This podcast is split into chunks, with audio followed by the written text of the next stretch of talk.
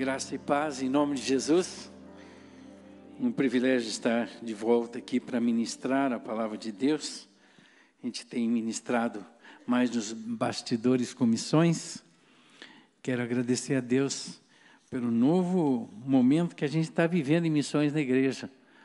Eu tinha um sonho e já está se realizando, que é interagir as células com missões. Então nós temos 16 projetos e agora esses projetos já foram adotados pela igreja. E aí já estão interagindo. Eu vi o pessoal falando com o Japão, falando com a Itália, falando com o pessoal ah, da Índia, com os nossos missionários.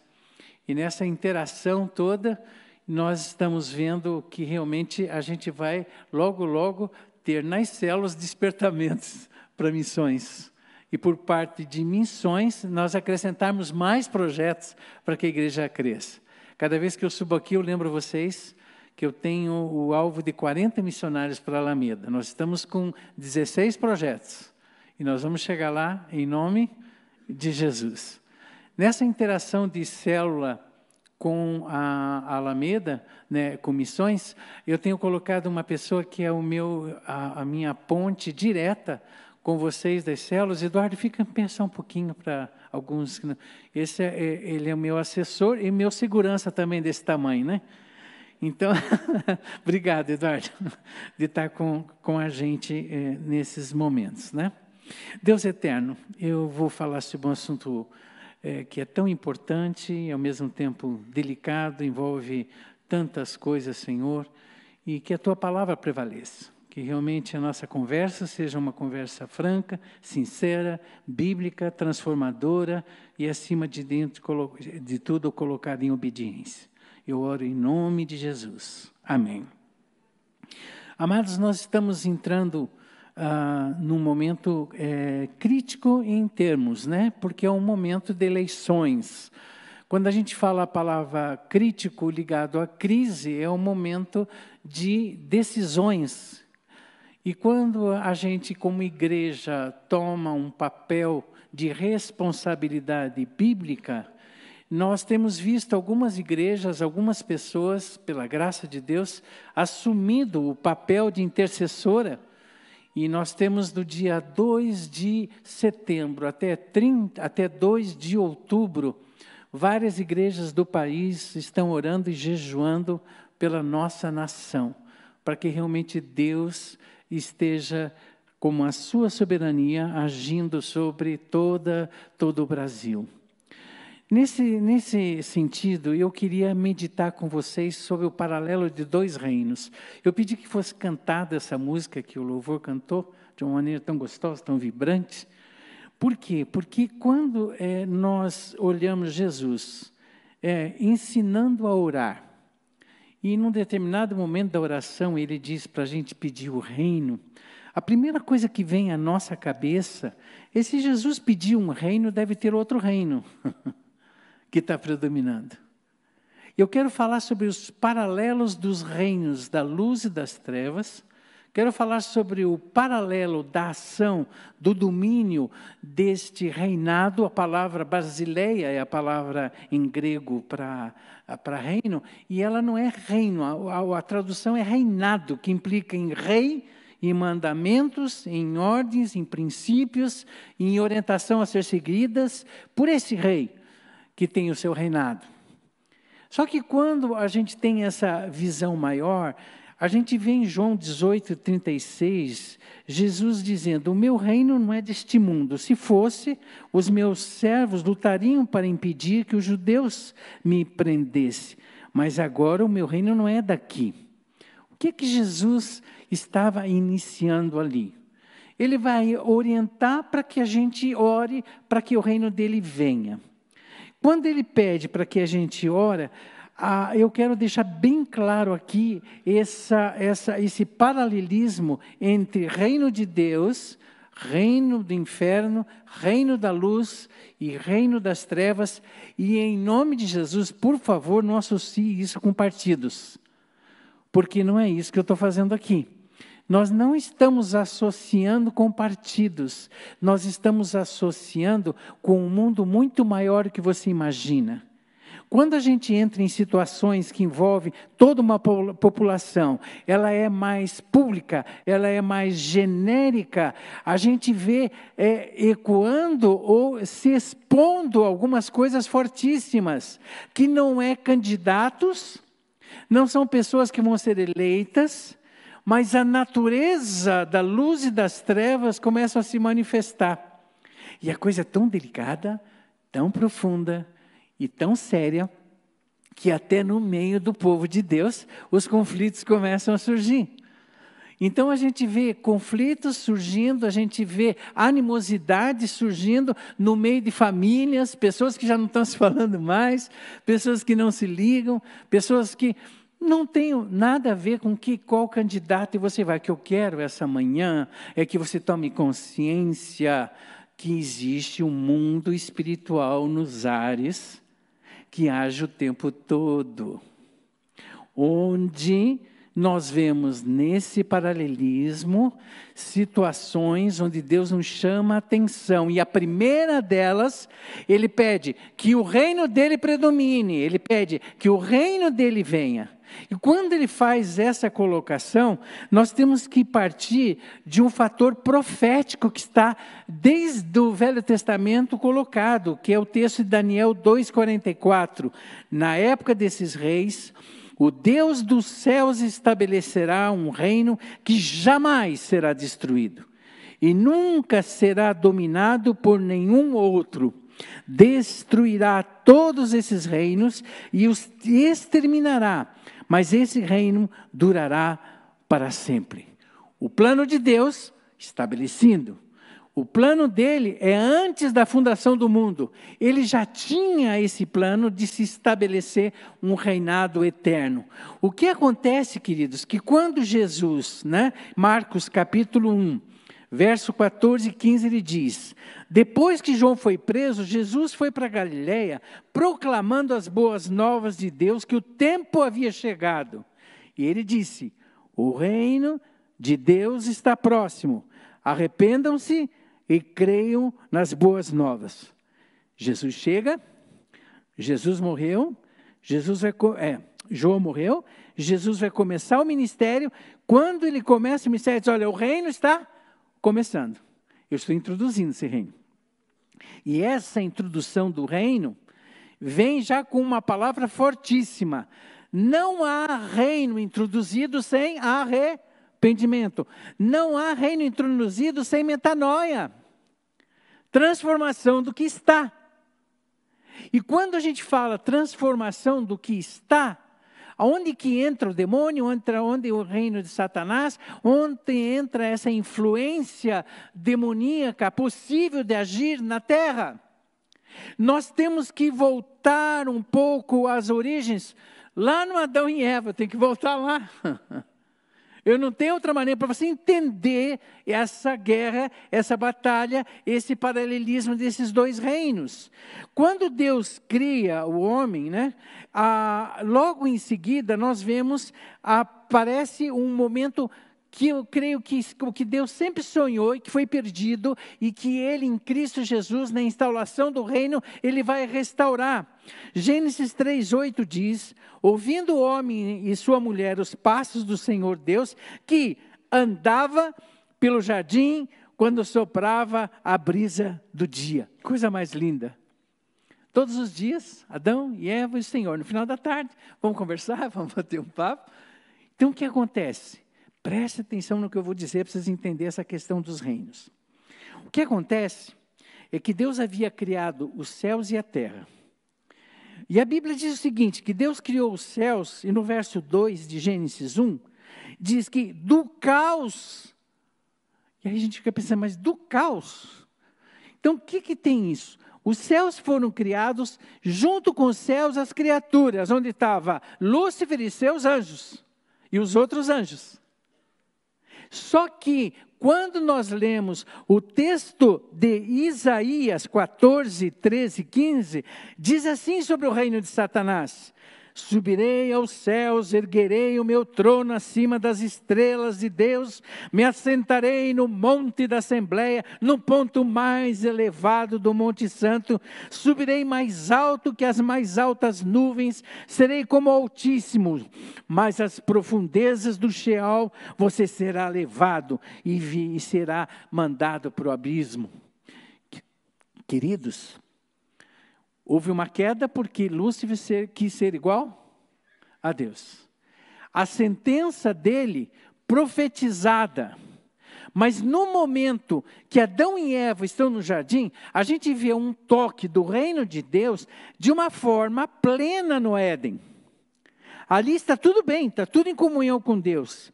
Mas no momento que há a queda, eles recebem uma sentença tremenda sobre si, Adão e Eva. E essa sentença de Gênesis 3, 23 e 24 traz para nós o plano satânico de Satanás.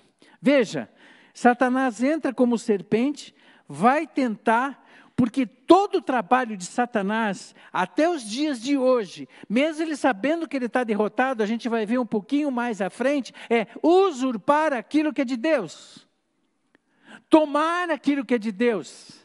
E Adão e Eva eram de Deus. E ele entra para usurpar, para que junto com ele, os seus demônios, Adão e Eva também pudessem estar juntos em comunhão. Olha que coisa cena impressionante, Gênesis 3, 23 e 24. Hoje vocês vão ter bastante texto bíblico. Por isso o Senhor Deus o mandou embora do jardim do Éden, para cultivar o solo do qual fora tirado. Depois de expulsar o homem, colocou a leste do jardim do Éden, querubins e uma espada flamejante que se movia, guardando o caminho para a árvore da vida. Queridos, eu poderia dizer: o que, que eu tenho a ver com isso? Foram eles que pecaram. Mas mesmo, mesmo que você queira rejeitar esse texto que eu vou ler agora, nós sabemos que a vida, como tem sido sem com a ausência de Deus, é uma realidade que eu não posso fugir dela. Romanos 5:12. Portanto, da mesma forma como o pecado entrou no mundo por um homem e pelo pecado a morte, assim também a morte veio a todos os homens, porque todos pecaram. Não há escapatória. Essa miserável natureza caída está sobre nós também. Esse privilégio de conversar com Deus, de estar com Ele dia a dia, foi afetado diretamente com a queda e com a desobediência. Só que o forte disso que não foi só Adão e Eva, recai sobre toda a humanidade. Agora eu poderia dizer assim: tá bom esse efeito, que triste, não posso conversar com Deus. A coisa é pior do que você imagina. No momento com a queda, o texto de João 16, 11 diz: Porque o príncipe desse mundo está condenado. Ele se tornou, Satanás, príncipe. Ele está nos ares, ele age. Esse mundo, desse reino infernal, começou a agir e dominar, enquanto nós, depois que nós caímos em Adão e Eva. E essa ação de dois reinos você começa a perceber, e o tempo todo vai agindo, a gente podia dizer, ai de nós. Mas, como sempre, a misericórdia de Deus se manifesta no momento da queda. A dor no coração de Deus foi tão grande, porque nunca foi esse o plano de Deus, que Ele deu a maior palavra profética de restauração da raça humana, que é chamada o proto-evangelho. O texto diz para nós: Porém, inimizade entre você e a mulher, entre a sua descendência, o descendente dela, Gênesis 3,15. Este lhe ferirá a cabeça e você lhe ferirá o calcanhar. Esse é o proto-evangelho de Deus. Ali as boas novas prometidas, logo em seguida a queda. Deus querendo restaurar foi perdida porque o homem quis, mas eu vou trazer de volta a comunhão, a reconciliação, o meu reino vai predominar. Não é por acaso que a gente volta ao primeiro texto que ele diz: Venha o teu reino. Essa é a oração. E nós vamos ver como que está sendo estabelecido? Em primeiro lugar, eu tenho que ver o conceito a partir do Logos de Deus. Quando eu vejo na Bíblia, há um texto, eu, eu esqueci de colocar a menção ali, que diz que Deus olhou, procurou intercessor para socorrer. E não havia ninguém. E a Bíblia diz que Deus estendeu a sua própria mão para nos trazer de volta para junto dele. Ele estende a sua própria mão. A palavra, o Logos, a encarnação de Deus manifesta em Cristo Jesus.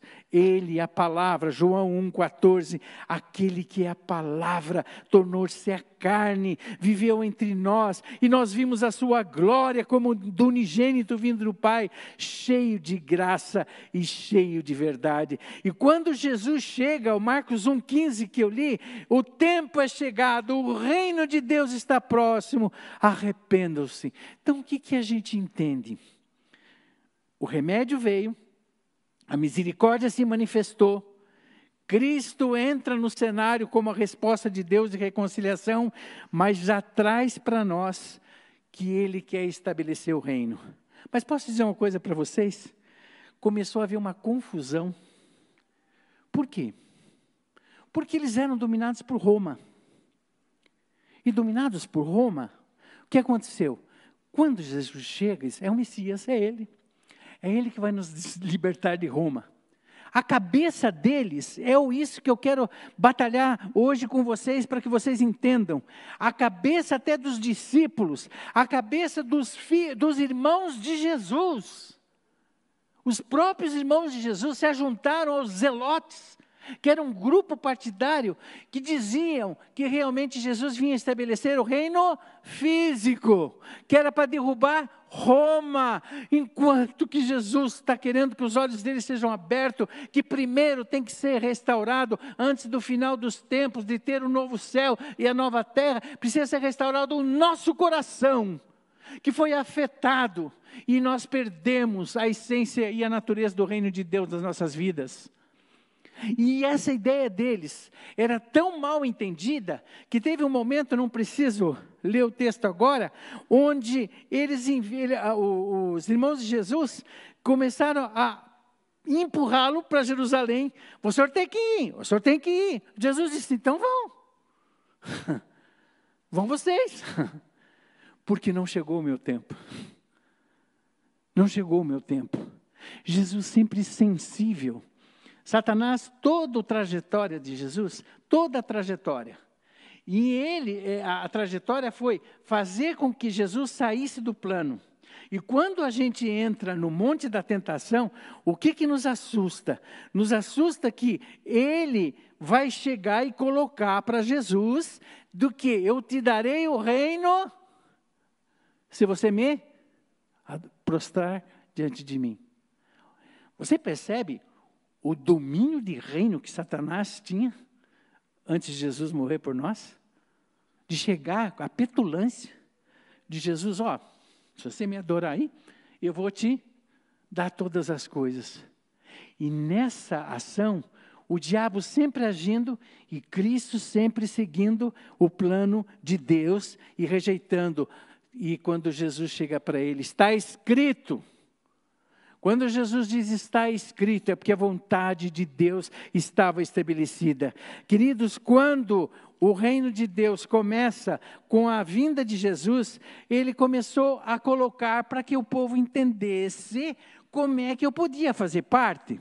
Se eu tenho que arrepender, tá bom, é a metanoia, eu vou mudar, mas como? Aí chega Nicodemos de noite, escondidinho, sacerdote, conhece todas as coisas. E aí Jesus chega para ele e diz: Digo a verdade, ninguém, João 3,3, ninguém pode ver o reino de Deus se não nascer de novo. Essa palavra é impressionante, é a Gênesis, é a mesma palavra de Gênesis. Uma nova criação. Nós fomos contaminados de tal forma que a ação de Deus tinha que ser tão direta, que precisa fazer tudo de novo.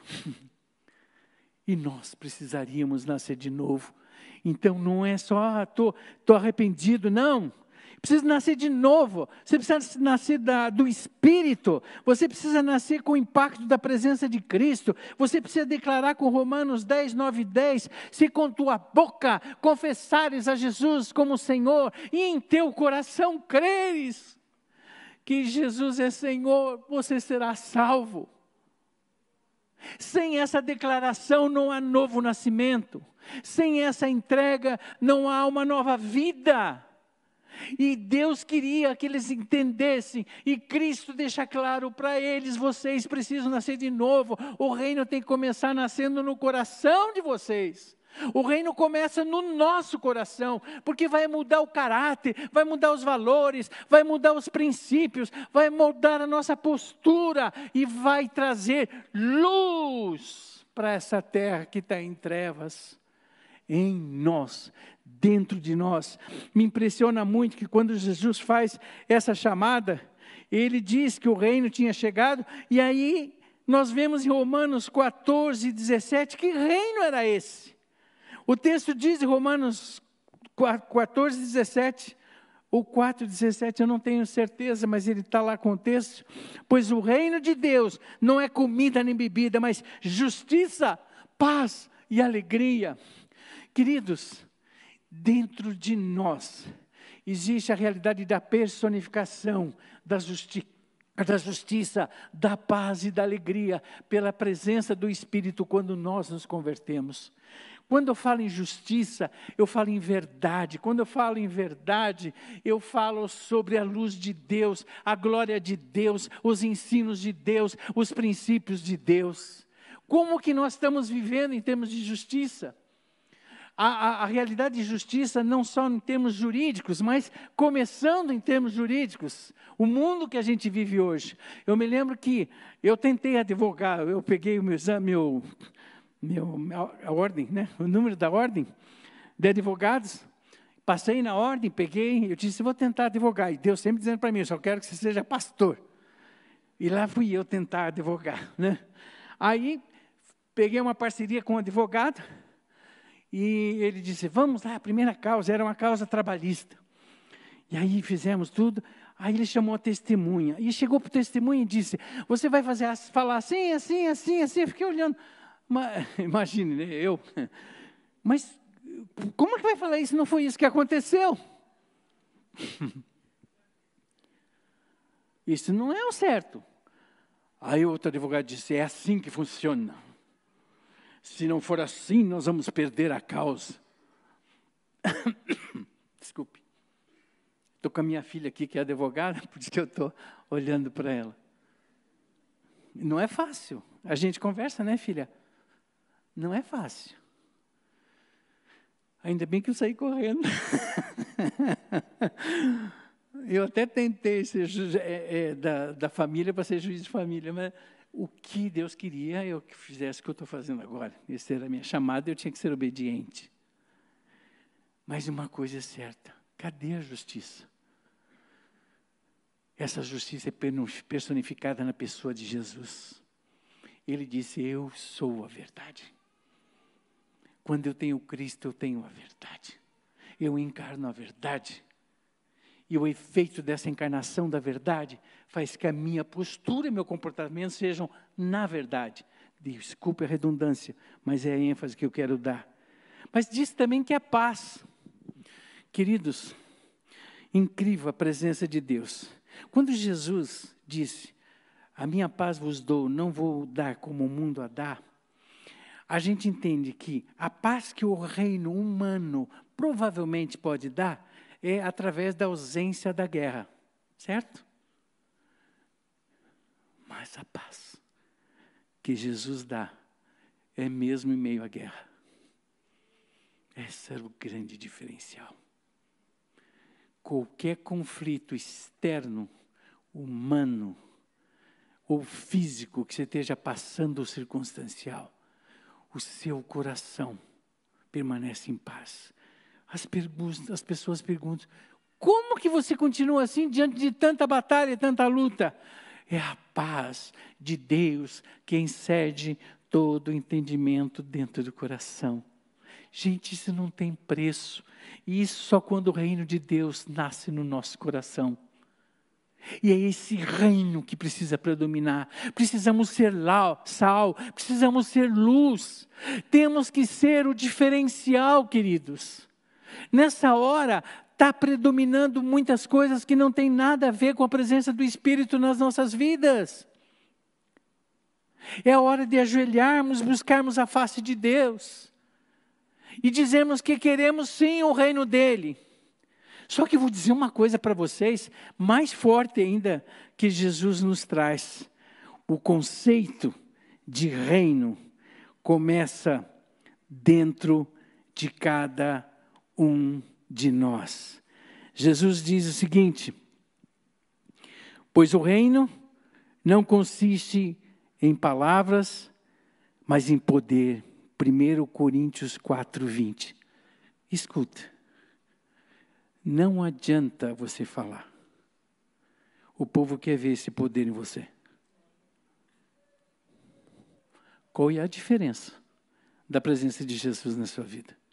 Faz diferença? Esse poder é manifesto? Esse poder se manifesta? Você tem o amor de Deus na sua vida? Você ama as pessoas? Conhecereis com os meus discípulos? Se vos amardes uns aos outros. Você foi liberto pelo poder de Deus, você é testemunho, que não é só palavra, mas poder. E este poder em você, em mim, é o testemunho vivo de que esse reino está vindo em nome de Jesus. Nós temos esse compromisso. Nós temos que o reino é chegado, o reino está sendo introduzido, e aí há uma palavra, eu estou só encontrando aqui, que é preciosa, que eu quero ler para vocês, quando Jesus diz: Vocês estão chegando e dizendo que o reino está ali, o reino está acolá, eu estou dizendo para vocês: o reino está dentro de vocês, o reino está no meio de vós. Lucas 17, 20 e 21. O reino não vem de modo visível, nem se dirá aqui está ou lá, porque o reino de Deus está no meio de vós. Queridos, gosto muito, o pastor Hernando Dias Lopes diz que onde chega o rei, chega o reino. É isso mesmo. Onde chega o rei, chega o reino. Se o rei chega na sua vida, o reino de Deus é estabelecido. Querido, é em nós.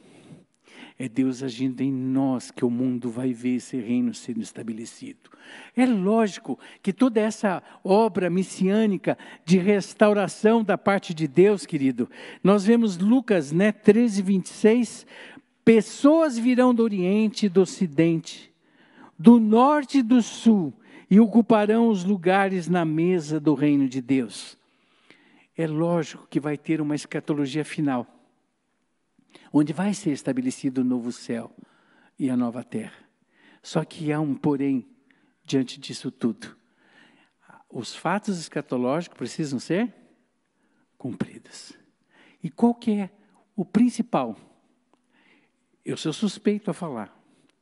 Mateus 24, 14.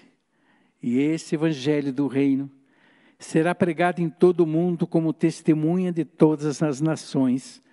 Então virá o fim. No momento que Deus começa com o reino no teu coração, e esse reino vai ser estabelecido como resposta de oração do Pai Nosso. Quando ele vai estar sendo, nós se tornamos os instrumentos para que o mundo todo conheça esse reino. E a coisa é tão séria, queridos, que nós temos que entender a amplitude. Hoje, eu tenho olhado e tentado perceber como é que Deus está logisticamente agindo na terra.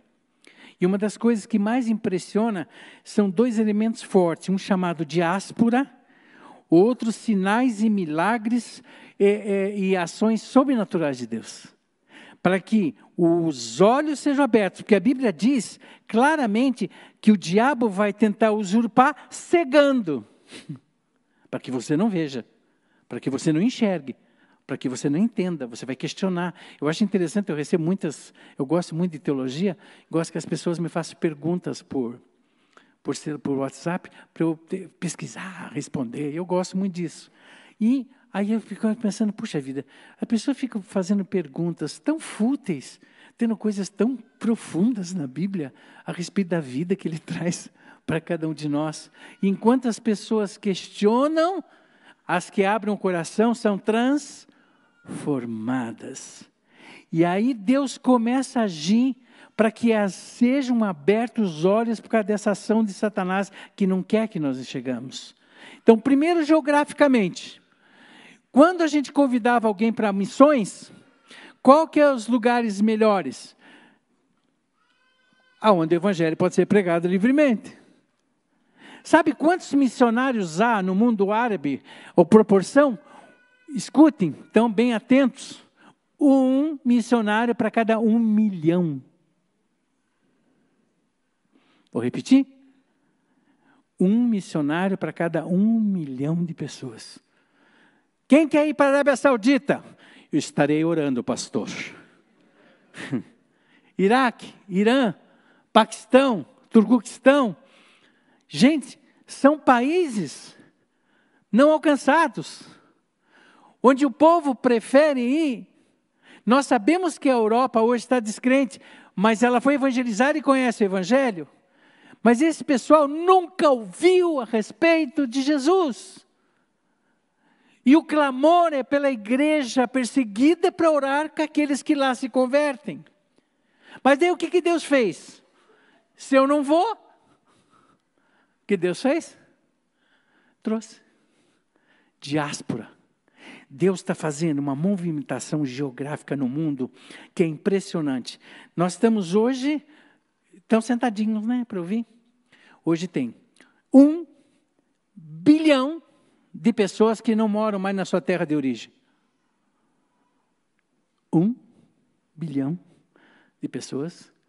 Por que, que Deus mexeu na geografia deles? Duas coisas. Quando a gente pregou na Suíça ano passado, Silvana e eu deixamos muito claro.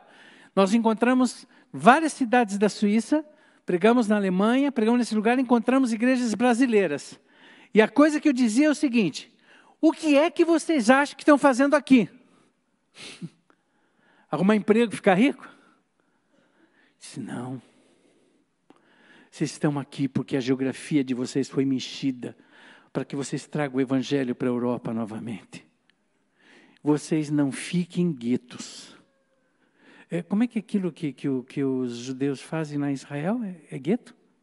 Que são que eles moram, os brasileiros judeus vão lá, os russos vão lá, eles formam kibbutz. Obrigado, irmã. É essa a palavra mesmo, né? Os kibbutz. Falei, não forme kibbutz. Os brasileirinhos tudo aqui, né? Os chineses tudo ali, os japoneses tudo. Não! Deus mexeu com a geografia para que vocês fossem instrumento. Para que Mateus 24, 14 fosse cumprido. Agora, o que vocês acham que eles vêm fazer aqui? Não, eles vêm pegar meu emprego. Gente, o que eu ouço isso? Eu estou com um casal aqui, Gabriel e Maria. Vocês podem ficar em pé e dar uma olhadinha para trás para eles conhecerem. Esse casal são de venezuelanos. Vamos dar uma salva de palma para eles? Aí. Obrigado, queridos. Eles vieram pela situação da Venezuela. Hoje eles coordenam todo o meu trabalho do CAEB com os venezuelanos, com todas as famílias. Hoje a gente ajuda 120 famílias, né? 120 famílias venezuelanas. Agora, qual é a preocupação quando a gente dá cesta da Alameda, coisa assim? Se já tem Jesus como Senhor e Salvador. Se estão aqui, é o nosso compromisso da mensagem de Deus. Mateus 24, 14. Queridos, eu fui diretor geral da toda a obra Quintinias no país, das missões nacionais. E eu tive o privilégio de abrir igrejas africanas, de cuidar de igrejas chinesas, de igrejas de várias nacionalidades, alemã. E eu coordenei todos esses missionários, e quando eu coordenava, aconteceu uma das coisas lindas para mim, quando em Belo Horizonte eu fui conhecer o nosso trabalho com os chineses. E quando eu chego lá, a gente vê 58 chineses na igreja que se converteram vindo do continente, não de Taiwan. Porque eu fui pastor da igreja cristã chinesa do Brasil, mas eles vieram como cristão, cristãos de Taiwan. Mas esses que agora estão vieram do continente comunista. E aí o que aconteceu? Se converteram, estão na igreja, mas eles tiveram a liberdade de ouvir a mensagem sem perseguição nenhuma. Diáspora movimento de Deus para Mateus 24, 14 se cumprir e o reino se estabelecer em todas as nações. Quando eu leio Apocalipse, diz que todas as nações glorificarão o santo nome do Senhor. E nós somos responsáveis por falar. Gente, quando os árabes começou, começaram a chegar, como eu disse, é tão difícil, né? Eles tiveram que ouvir a mensagem aqui com toda a liberdade. Mas eu disse que são duas ações de Deus, não falei? Diáspora e a segunda. Os pentecostais vão gostar mais. Tem uns foguinhos aqui na igreja, a gente percebe, né? Então os pentecos vão gostar mais. E a gente tem toda a razão. Sinais, sonhos, visões, curas no Oriente Médio. A ação de Deus. E outra, gente, eu estive na, em Amman, na Jordânia, e eu entrei no seminário batista lá e estavam os sudaneses. E a maioria deles, o fundo deles eram o quê? Muçulmano. E eles haviam se convertido. E o testemunho de alguns que a gente ouve, Jesus apareceu em teofania pessoalmente como apareceu na estrada de Damasco para Saulo de Tarso. Porque nós não fomos. O amor de Deus é por todas as nações. Nós árabes somos mais difíceis, né, sermos amados, porque como persona não grata, a gente é reconhecido, né, como homem bomba, essas coisas todas, né? Como o pessoal pensa. Mas todas as nações são amadas e eles estão sendo transformados por essas curas, milagres. E uma das coisas que eu disse aqui uma vez, o que mais me impressiona no Egito hoje, é que o egípcio está tendo sonhos, visões de Jesus e do cristianismo. Como é que Deus falou com o Egito no Velho Testamento? Por sonhos e por visões. Só que, vou sentar um pouquinho aqui. Sabe o que eu estou pensando? Cadê os Daniéis e Josés para interpretar os sonhos? Eles não sabem. Nós precisamos ir lá. Dizer, sabe esse sonho que você teve? Foi Jesus. Sabe o impacto? Até em Israel, ontem eu vi um testemunho, gente, que mexeu a minha alma, de judeu, hein? Eu sou árabe, né? Um dos maiores cientistas judeus o cara tem cursos em vários doutorados. Esse judeu deu aula em todas as universidades americanas. E ontem eu vi o testemunho dele. Ele disse que estava no quarto, quando ele se ajoelhou, Jesus apareceu frente a frente para ele. E ele foi contar para a mãe e foi rejeitado, como é normal. Mas orando, clamando, a mãe, com 72 anos, liga para ele diz: Eu também encontrei. Eu também encontrei. Essa ação do sobrenatural de Deus, os sinais e maravilhas acompanham vocês, acompanham a mim, para ser ministrados através do dom, para que nós possamos ter esse privilégio de orar pelas pessoas elas serem curadas de clamarem por pelo lar deles eles serem reconciliados. A ideia de Jesus é realmente estabelecer todo o reino, mas para isso as pessoas precisam ser salvas, e o desejo dele é que todas as pessoas sejam salvas, desde um parente até o fim do mundo, desde a pessoa que está do meu lado até o fim do mundo. E posso dizer uma coisa para vocês: Satanás continua tentando usurpar, mas você vai ter que agarrar essa palavra maravilhosa. Em breve, Romanos 16, 20. O Deus da paz esmagará Satanás debaixo dos seus dos pés de vocês. A graça de Jesus esteja com todos. Ó oh, Deus.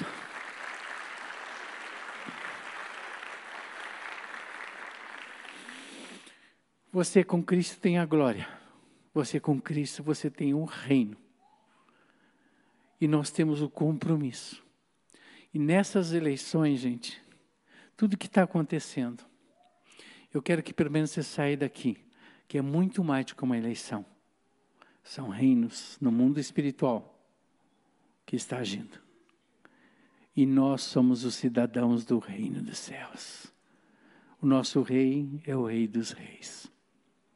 Eu gostaria de fazer uma coisa diferente hoje. Vocês vão orar um pelos outros. Esse orar um pelos outros, diz Senhor, que o meu compromisso, daquele que é o cidadão do reino de Deus, seja manifesto de uma maneira viva, e eu seja sal, eu seja luz a começar na minha casa em nome de Jesus. O pessoal do louvor sobe, vocês comecem a orar um pelo outro, não faz mal que aparente. Se for para fazer três, olha para trás, mas vamos orar, clamar, clame, olha, eu não estou conseguindo, clame por mim, porque eu não estou sendo sal, não estou sendo luz, eu não estou sendo cidadão do reino. Vamos estar tá orando, não faz mal, é uma bagunça santa aqui, né? Vamos estar tá fazendo isso.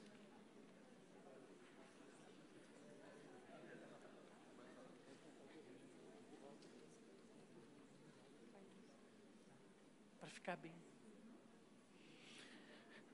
Vamos estar orando. Vocês podem estar, é, como é que é o instrumental tocando, isso é do reino, e daí a gente toca, o instrumental pode estar.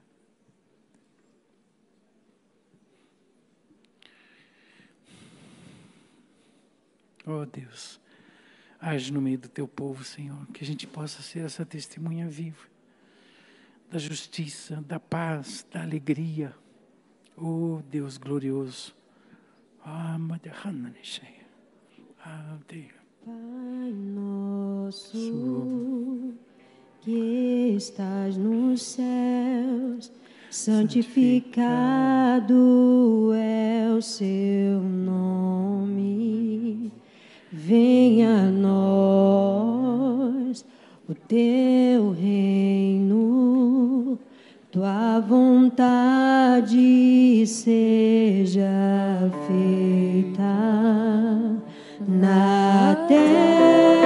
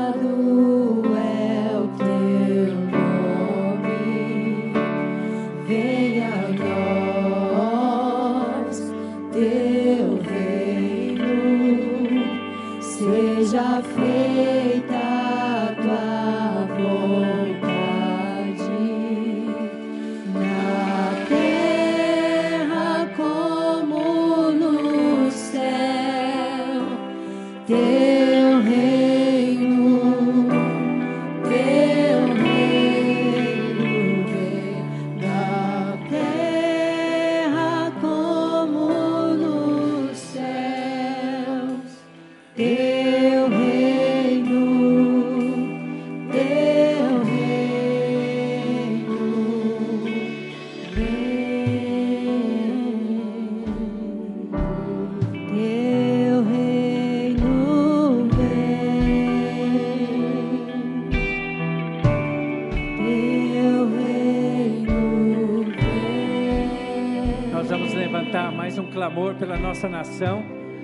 Queria que vocês estendessem simbolicamente a mão de vocês em direção à bandeira. Pega um pouquinho mais alta isso, tá?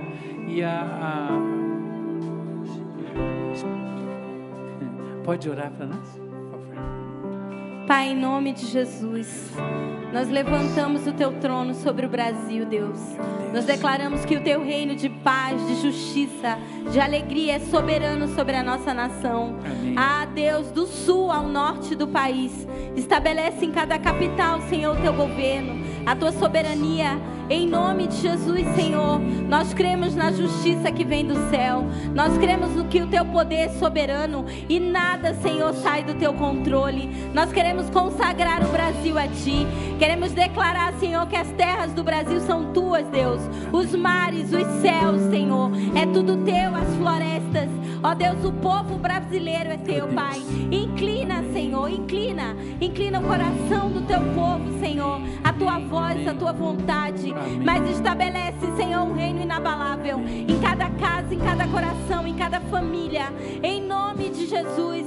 Ah, envia os teus exércitos e cerca o Brasil, Pai. Cerca a nossa nação, Pai. Que a tua glória seja vista, Senhor. Em nome de Jesus. Nós te louvamos, Senhor. Nós te agradecemos. Nós também, como igreja, te pedimos perdão pelos pecados da nossa nação, Deus.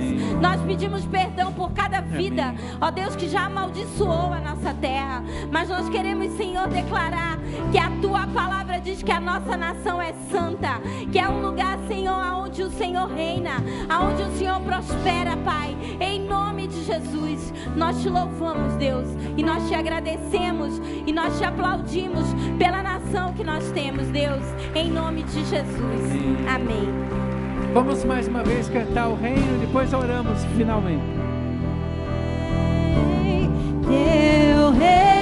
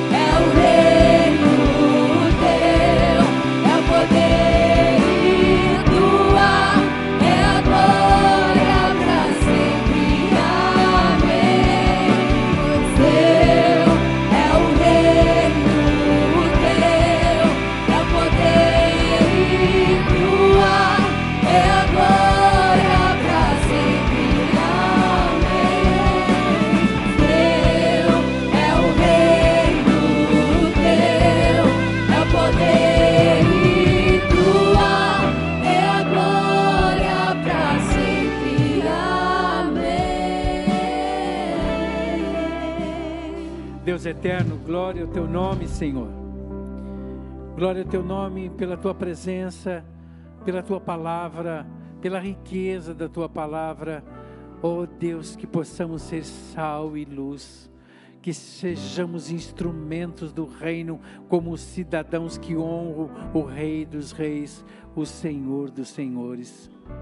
Que o amor de Deus, nosso Pai, que a graça preciosa de Jesus, que o ministério total do Santo Espírito de Deus repousem sobre toda a igreja, sobre todo o povo de Deus, hoje e para sempre. Amém, amém e amém.